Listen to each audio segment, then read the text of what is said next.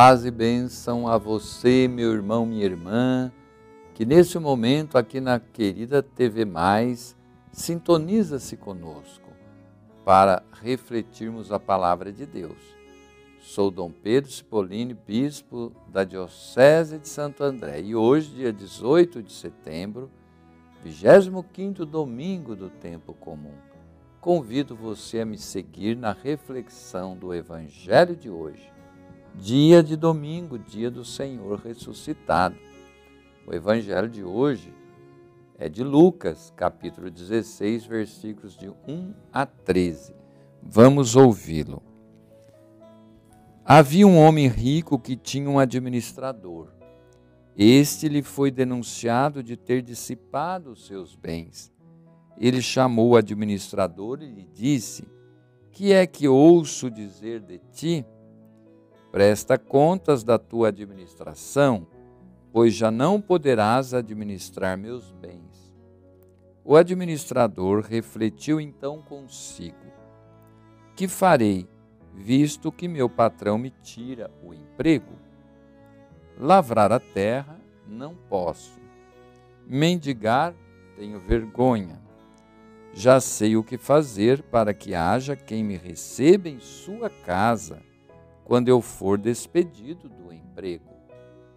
Chamou, pois, separadamente a cada um dos devedores do seu patrão e perguntou ao primeiro: Quanto deves a meu patrão? Ele respondeu: Cem medidas de azeite. Disse-lhe: Toma a tua conta, senta-te depressa e escreve: cinquenta. E o proprietário admirou a astúcia do administrador, porque os filhos deste mundo são mais prudentes do que os filhos da luz no trato com seus semelhantes. Se, pois, não tiverdes sido fiéis nas riquezas injustas, quem vos confiará as verdadeiras? E se não fostes fiéis no alheio, quem vos dará o que é vosso? Palavra da salvação. Esse trecho do Evangelho nos questiona sobre a corrupção, a corrupção e o escândalo do tempo de Jesus, como vemos nesta parábola. É algo comum também hoje na sociedade.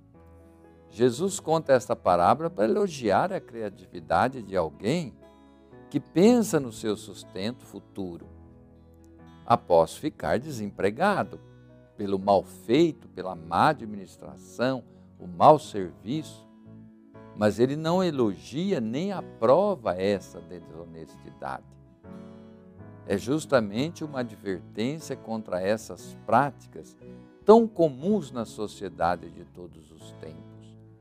Com a parábola, Jesus questiona se os cristãos têm a mesma agilidade, a mesma criatividade e esperteza para construir o reino de Deus, ao contrário daqueles que usam tudo isso para fazer o mal.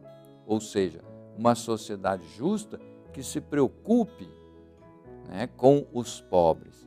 Este homem da parábola ele foi muito esperto e inteligente para fazer algo é, que não leva em conta os princípios éticos.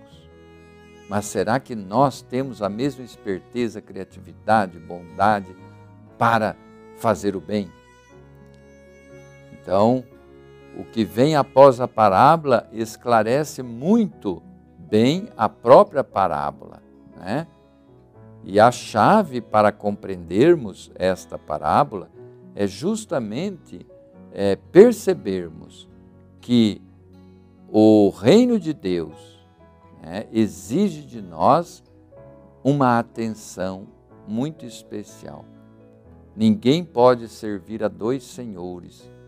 Ou serve-se ao Senhor Deus ou ao Senhor dinheiro. A Deus nós servimos com honestidade, bondade.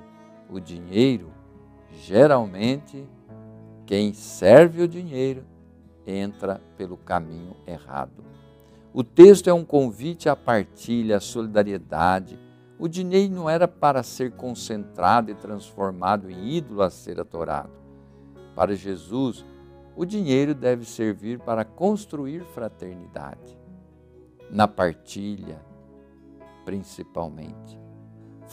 Fazer amigos com o dinheiro injusto é distribuir o dinheiro acumulado para quem necessita dele. Deus será o teu fiador. A proposta do evangelista é muito clara: a prática da justiça que cria fraternidade, partilha e felicidade entre as pessoas. Meus irmãos e irmãs, que essa palavra de Deus possa entrar no nosso coração, que o Espírito Santo nos dê a compreensão correta desse trecho do Evangelho, sentido desta parábola que Jesus quer nos ensinar e que nós saibamos escolher sempre o caminho bom, com meios bons para fazer o bem. Que a bênção de Deus Todo-Poderoso venha sobre você que está me ouvindo, bênção da saúde, da paz, da felicidade de crer e viver a fé. Eu te abençoo em nome do Pai, Filho e Espírito Santo. Coragem, vamos seguindo Jesus dia após dia. Amém.